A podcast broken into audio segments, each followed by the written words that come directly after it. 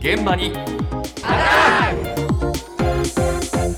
今朝の担当西村篠さんですおはようございます。今日は私たちにも馴染みのあるバナナの話題です。バナナはい。先月、成果、えー野菜と果物の成果ですねえ。成果大手のドールがグリーンバナナを発売しました。グリーンバナナはい。緑のバナナ。おうおう熟成させる前の、まあ、緑、青いバナナのことなんですけれども、うん一体なぜ売り出したのか、ドールマーケティング部、木澤健太さんに伺いました。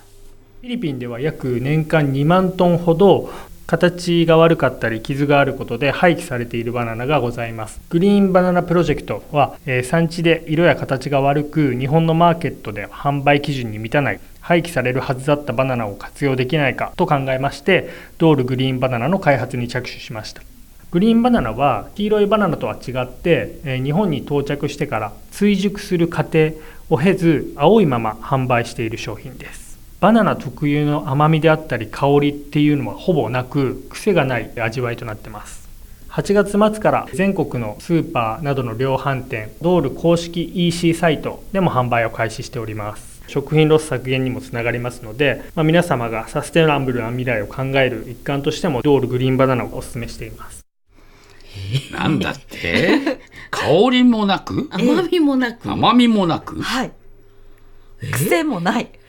味わいということなんですよ。えねええ、もう本当に珍しい。だから熟す前のバナナなんでしょうよそういうことなんです。えあの普段私たちが食べている黄色いバナナって、ええあのフィリピンなどの産地から皮が緑の熟していない未熟の状態で日本に届けられていまして、でそこから追熟加工、まあうん追う熟すって書くんですけれども、ええ追熟加工という熟成加工をおよそ1週間かけて行っています。熟させてはい。黄色くしてええ。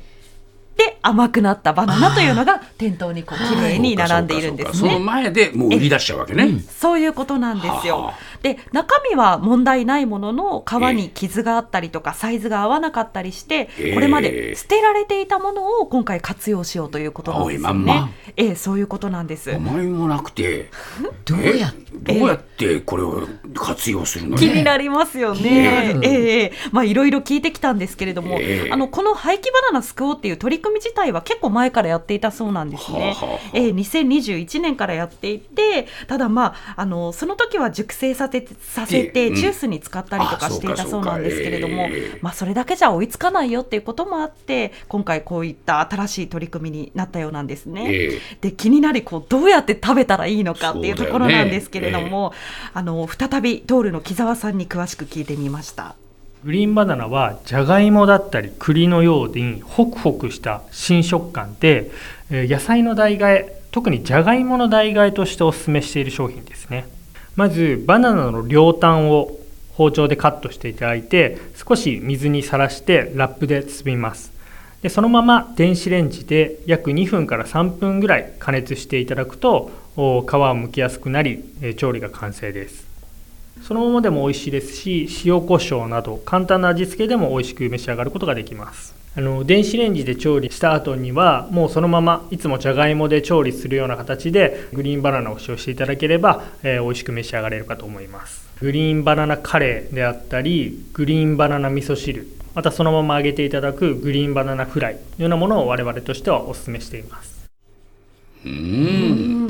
カレーそういうことなんですあよ。そう。はい。ええじゃじゃがいもと一緒なんだな。そういうことなんですよね。もうカレーなどにもじゃがいもの代わりとして、えはい入れてもらうということなんで、もう野菜に近いじゃがいも怒らないかい？じゃがいもね怒っちゃいそうな気もしますけれどもね。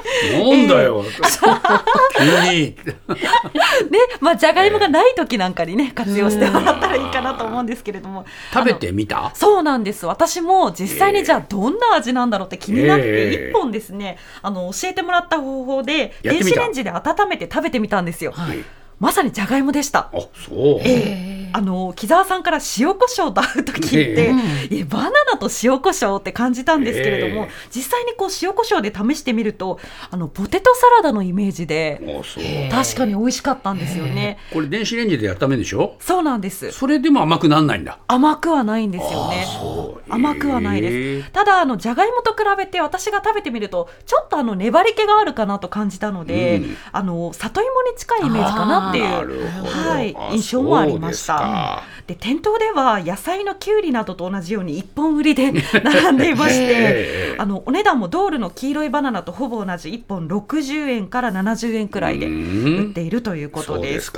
ただまあ果たしてねこれが受け入れられるのか。まあ普通のね甘い黄色いバナナではないですし、ええ。まあさっき武郎さんもおっしゃいましたけれどもじゃがいもだったら最初からねじゃがいもを使えばいいというところで、ええ。まあこの食べ方に馴染んでもらえるかどうかっていうところが今後のね、ポイントになってきそうです。はいそんな中でこの青いバナナにもいい面がありそうという話もありました。うん時間栄養学の専門家で愛国学園短期大学准教授の古谷明子さんのお話です。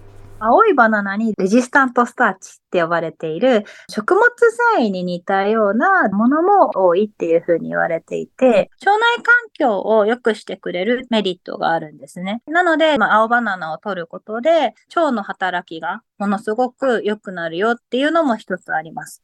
あとは食物繊維と同じ状態なので血糖値を下げてくれる。食事の前とかに青バナナを食べていただけると血糖値がギュッて上がりづらくなるし満腹感もおそらく出るんじゃないかなと思うので食事の一番最初に青バナナを取る習慣っていうのも大事なのかもしれないなっていうふうに思ってます。